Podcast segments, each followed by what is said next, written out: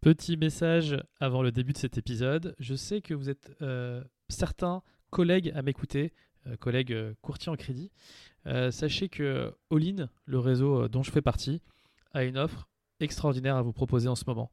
Donc si ce réseau vous intéresse, n'hésitez pas à m'appeler au 06 36 22 36 22 ou m'envoyer un petit message si je réponds pas évidemment.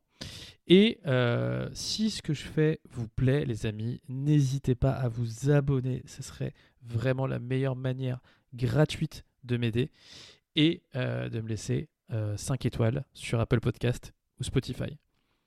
Je vous laisse avec l'épisode. Bonne écoute. Bienvenue dans 35%, le premier podcast sur l'actualité du crédit. Nous parlerons de crédit immobilier, d'immobilier en général et de finances personnelles.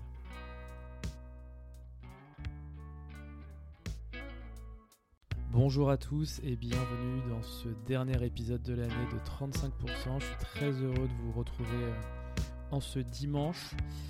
Euh, épisode assez court ce mois-ci, puisqu'on aura la météo des taux, la chronique d'Olivier et puis euh, l'interview du mois avec euh, Bérangère Dubu qui nous parlera de, de la mobilisation qui a été faite par, euh, par ce syndicat euh, la semaine dernière. Bah, sans plus tarder, allons-y pour la météo des taux. Jingle. Météo des taux, comme d'habitude, on va droit au but et on va parler uniquement de la moyenne sur tous les profils sur du 15, 20 et 25 ans. On observe une stabilité, malgré une légère hausse encore sur quelques banques, mais deux banques qui euh, ont baissé leur taux. Donc sur du 15 ans, on est à 4,21 de moyenne, 20 ans, on est à 4,35 et 25 ans à 4,47. Alors, euh, l'OAT à 10 ans a encore baissé. Olivier Landrevi va vous en parler dans sa chronique. Euh, mais c'est ce qui fait que on, va notamment connaître une stabilité des taux sur euh, 2024. On continuera à le suivre. Petite nouveauté euh, sur cette euh, partie de l'épisode. euh, si vous écoutez le, podcast entier, vous ne l'aurez pas. Mais si vous écoutez uniquement la météo des taux, normalement en photo, je vous ai mis la grille des taux donc sur le détail. Donc vous n'avez qu'à regarder votre téléphone et vous aurez le détail des taux. On passe à la partie suivante qui est du coup la chronique d'Olivier. Jingle. Bonjour Yacine, bonjour à tous.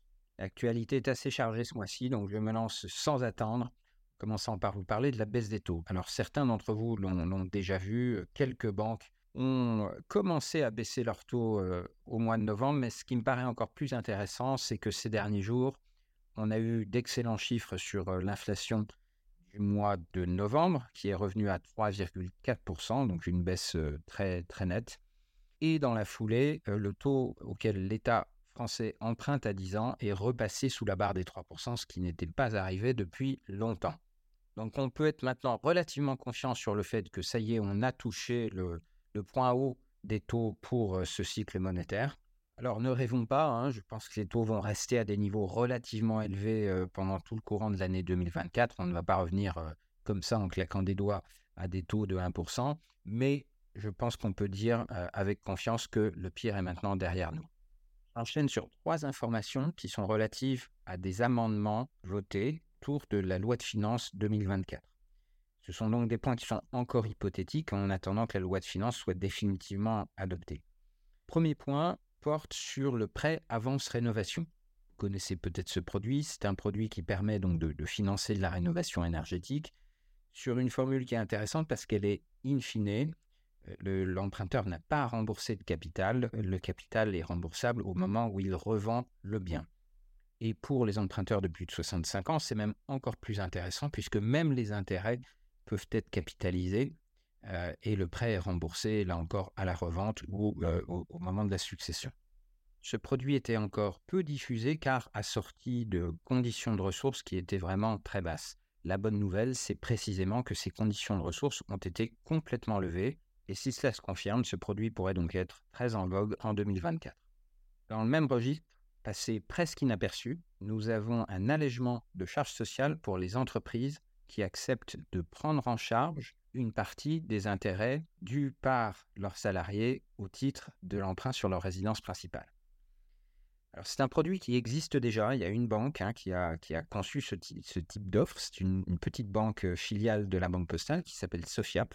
Et c'est un produit qui est déjà commercialisé par un certain nombre de, grands groupes, euh, principalement publics, mais qui commence à se, démocratiser euh, dans le privé aussi.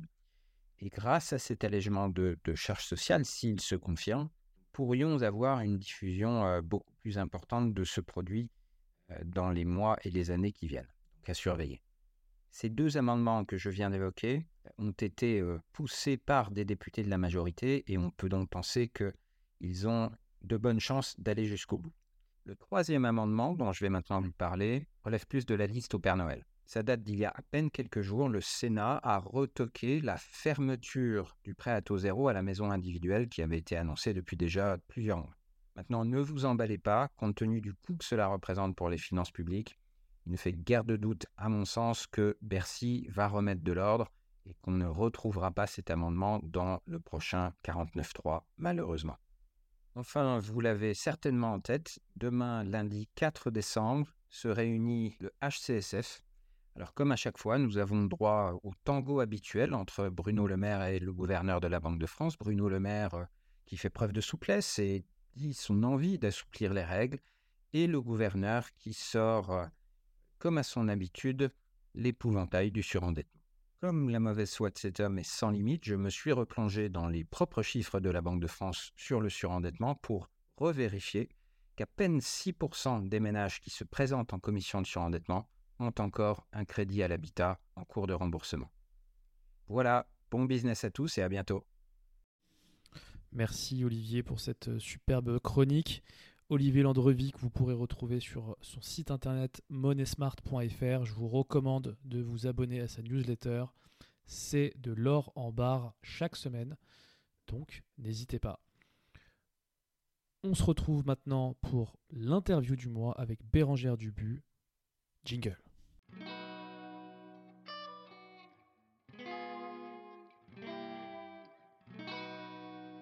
On se retrouve pour cette interview du mois de décembre de 35% avec Bérangère Dubu. Bérangère Dubu, bonjour. Bonjour Yacine. Euh, merci euh, d'avoir accepté euh, cette invitation suite à la petite actualité qu'il y a eu la semaine dernière. Bérangère, je vais te demander dans un premier temps, est-ce qu'il est possible que tu te présentes?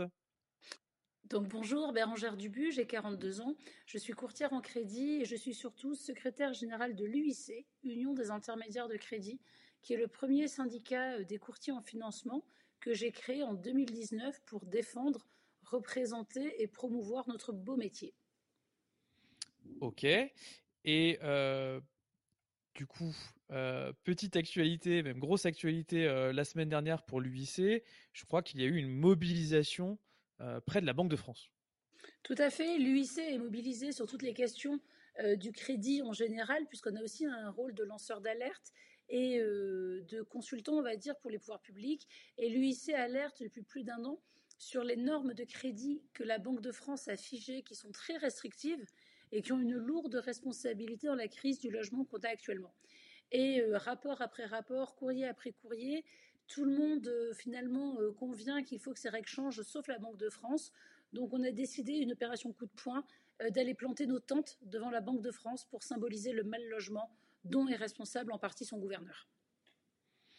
Ok. Est-ce que tu peux nous rappeler du coup à, quoi sert le, HCSF et quel est son rôle aujourd'hui? En réalité, vous savez que la France, on regorge de comités qui servent à pas grand-chose, mais qui sont là payés pour réfléchir et qui aggravent en général les problèmes. Et je crois que le HCSF est un de ces comités. Ça s'appelle le Haut Conseil à la stabilité financière. Il est présidé euh, par la Banque de France, son gouverneur, hein, François Villeroy de Gallo, et il a euh, des membres qui sont des membres d'organes, on va dire, euh, financiers d'État, la CPR, la Banque de France, le responsable du contrôle des comptes publics et de quelques consultants issus de la société soi-disant civile, mais qui sont surtout euh, des professeurs et des chercheurs en économie. Donc on voit déjà en fait que ce haut comité de la stabilité financière a deux problèmes. Hein. de l'entre-soi, puisque le gouverneur de la Banque de France est avec, on va dire, euh, ses homologues, et une absence criante de professionnels de l'immobilier. Et donc ce Haut Conseil a donné des règles de crédit en 2020 qui étaient déjà peu adaptées, mais en période de taux historiquement bas et d'euphorie immobilière, ça finalement ça, ça passait, ça s'est pas vu tout de suite, hein, même si l'UIC l'a dénoncé. Aujourd'hui, on arrive en 2024, crise du logement historique, plus de primo-accédants, des salariés qui dorment dans leur voiture, un parc locatif saturé, des logements sociaux avec une liste d'attente qui n'a jamais été atteinte, hein, plus de 2,5 millions de personnes attendent un logement social. Et donc, il convient que les normes d'octroi de crédit soient euh, adaptées à la période et tout simplement qu'elles évoluent. Ce que refuse de faire le HCSF depuis maintenant un an. Et c'est pour ça que l'UIC s'est mobilisé et est allé sous les fenêtres de la Banque de France pour se faire entendre. Ok, et euh, c'est quoi du coup les, euh, les règles qui sont bloquantes là aujourd'hui sur un, un, marché à 5% de taux d'intérêt? Alors moi, je dirais presque tout en fait. Pourquoi? Le crédit en France immobilier est le crédit le plus sain, je pense, au monde. Il n'y a pas de surendettement immobilier. Le surendettement immobilier n'existe pas. 76% des gens en surendettement sont locataires, 99,9% des gens le sont à cause de crédit à la consommation. Donc il n'y a pas de surendettement immobilier, notamment quand on achète sa résidence principale. Donc déjà, tu vois le problème, on a créé un haut comité pour régler un problème qui n'existait pas. D'accord Le surendettement immobilier. Et derrière, parmi les, règles qui vont pas, je dirais presque toutes. Pourquoi? Parce que les règles du taux d'endettement à 33%, le règle de prendre en compte le reste à vivre, les règles de la durée, les banques françaises ont toujours fait avec du bon sens, mais c'était à la main du banquier. Il y a un rapport d'analyse, en fait, chaque banquier est un petit peu libre d'analyser le dossier. Euh, le 33% d'endettement, c'est très bien. Je pense que Bernard Arnault pourrait être endetté à 60%, il aurait encore de quoi faire ses courses à la fin du mois.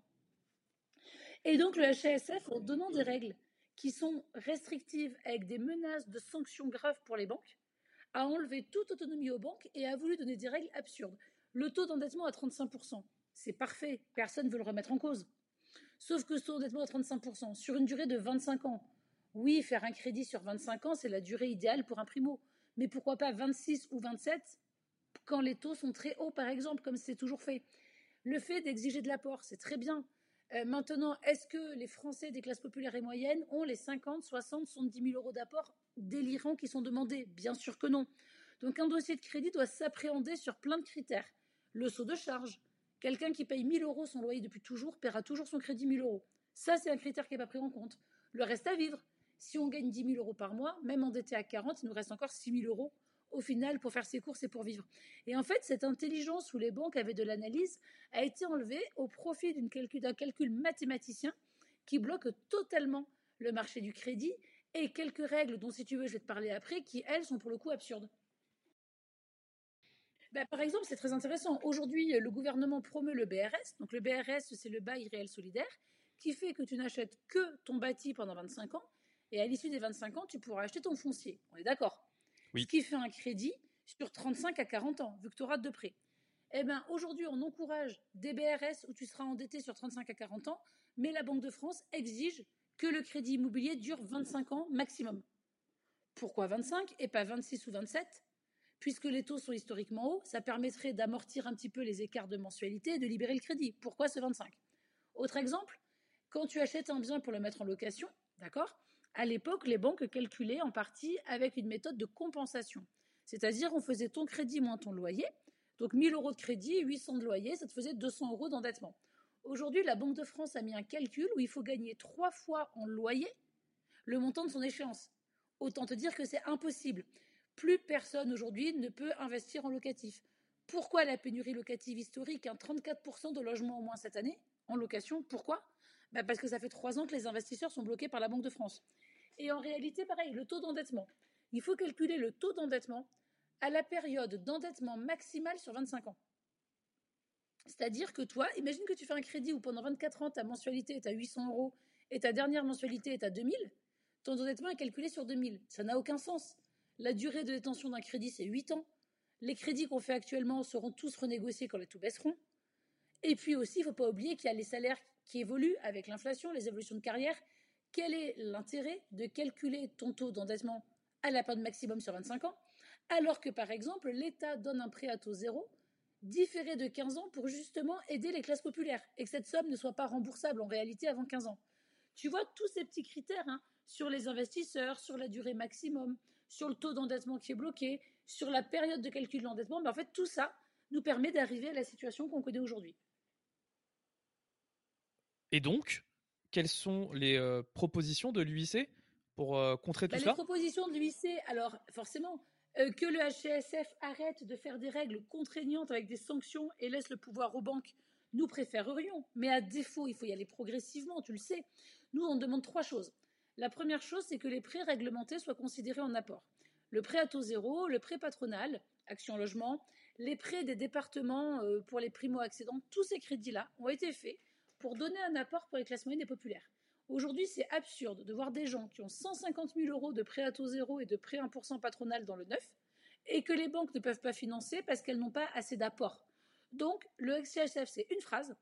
Nous rappelons que les prêts d'État réglementés seront considérés comme un apport et bien sûr comptés dans l'endettement. Ça, ça enlèverait en premier le plafond de verre de l'apport, ou si tu n'as pas des parents qui ont eu de quoi épargner pour toi et t'aider, nul ne peut avoir l'apport demandé. La seconde chose qu'on demande, bah, tout simplement, c'est de revenir au calcul de la compensation des revenus locatifs.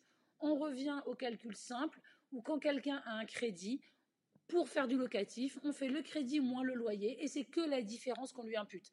Euh, cette norme qui veut qu'il faut avoir trois fois en revenu ce qu'on a en crédit sur du locatif, c'est totalement absurde.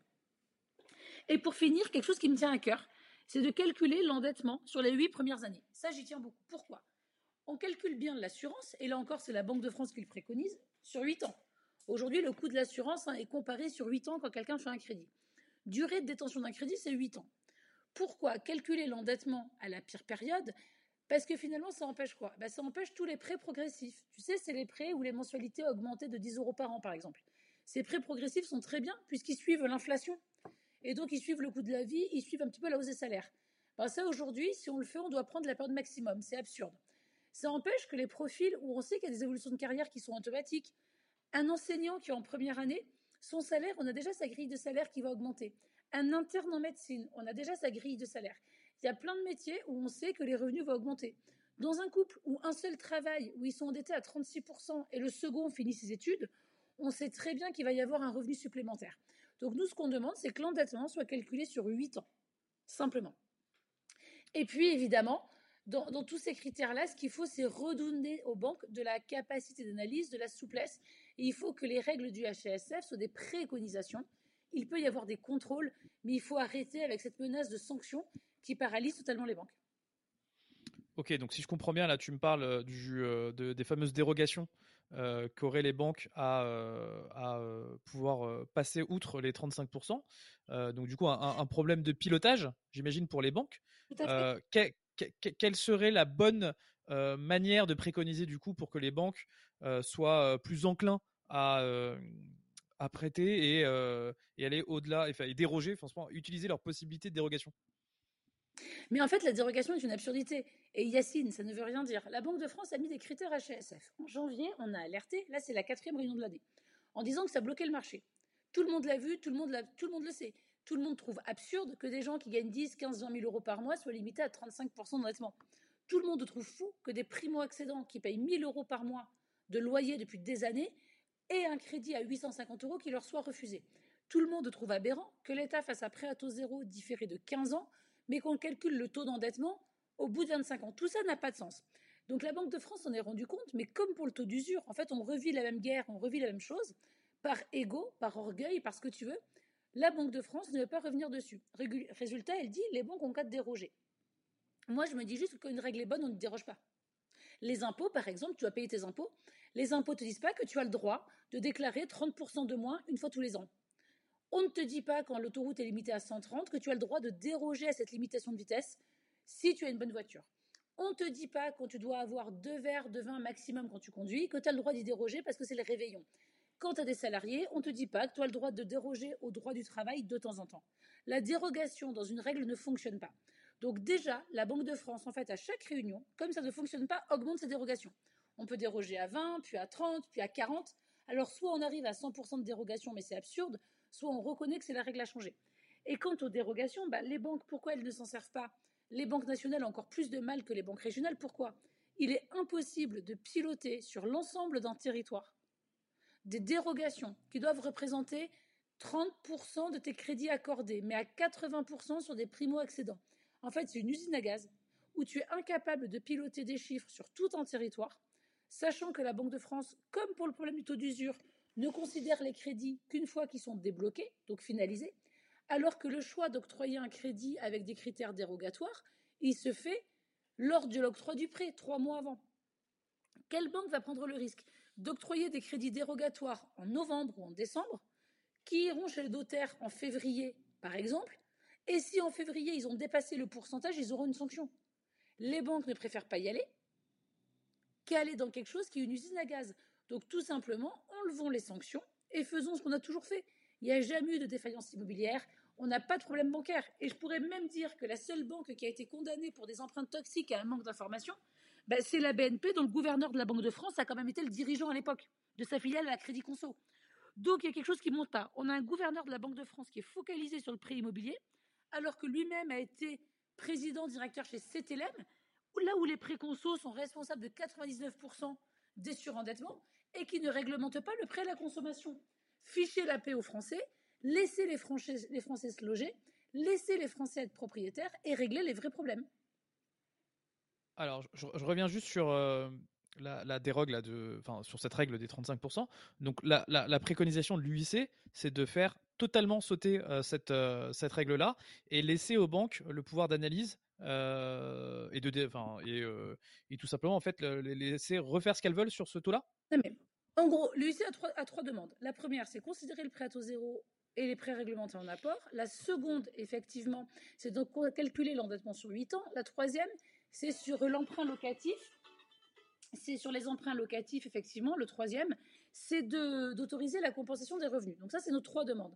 Mais in fine, on pourrait faire ce qu'on a fait sur le taux d'usure, les, enlever les sanctions aux banques comme c'était le cas jusqu'avant 2022. Parce que 2020, 2021, 2022, je te rappelle que les banques, en réalité, n'étaient pas sanctionnées si elles ne suivaient pas le HCSF. Ce n'était que des préconisations. Donc nous, ce qu'on propose, c'est qu'on en revienne un petit peu à ça pendant 6-9 mois, où les banques ne sont plus sanctionnées, où elles sont on leur conseille de suivre le HCSF et de regarder ce que ça donne. S'il n'y a pas plus d'incidents, s'il n'y a pas plus de défaillances et si le marché est débloqué, c'est bien que le HCSF avait tort. Ok, ok, ok. Euh, très bien, c'est très clair. Alors, j'en profite. Hein. Euh, si euh, le gouverneur de la Banque de France ou quelqu'un de la Banque de France souhaite s'exprimer et avoir un, droit de réponse, j'imagine, Bérangère, que tu, en serais ravi. en tout cas, moi, j'en serais. Mais j'en serais ravi. J'attends que ça. J'attends que ça, qu'ils répondent, qu'ils s'expriment. Quand on a manifesté devant la Banque de France, plutôt que de venir nous saluer, tous les responsables et la directrice adjointe ont fait une contre-conférence de presse en expliquant aux journalistes qu'ils ne pouvaient rien faire sauf compiler les statistiques. Cet aveu d'impuissance est terrible.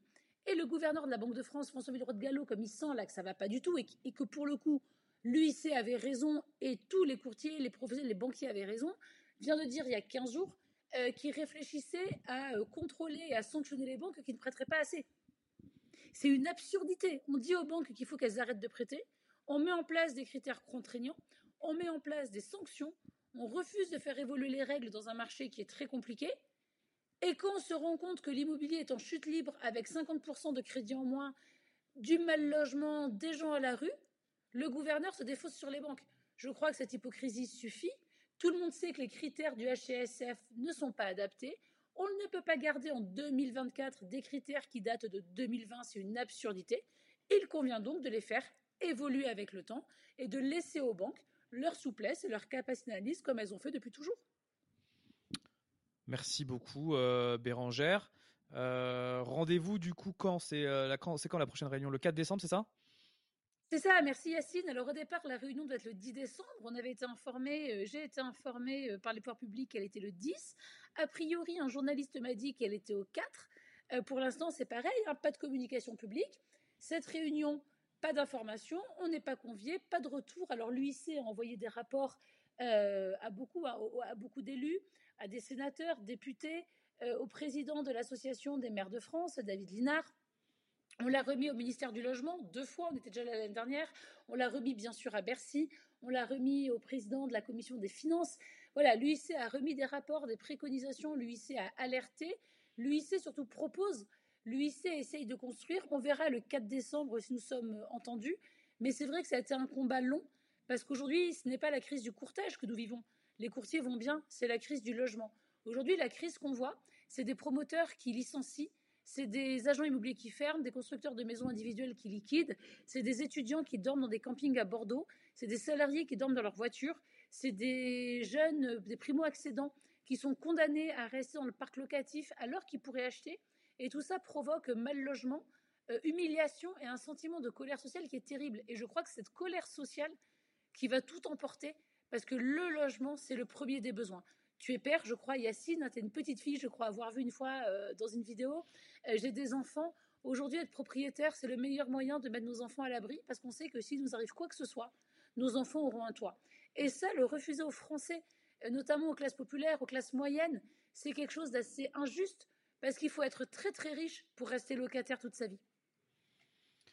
Merci euh, beaucoup Bérangère. Euh, vous pourrez retrouver du coup tous les liens vers les réseaux de l'UIC et de Bérangère, notamment son LinkedIn hein, que je vous recommande les amis d'aller euh, suivre Bérangère sur LinkedIn, qui nous gratifie d'un post d'un post par jour.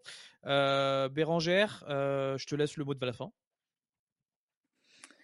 Le combat contre le, pour l'évolution du taux d'usure a été pour le coup usant. On a passé un an, les courtiers à alerter, à dénoncer, on a manifesté aussi.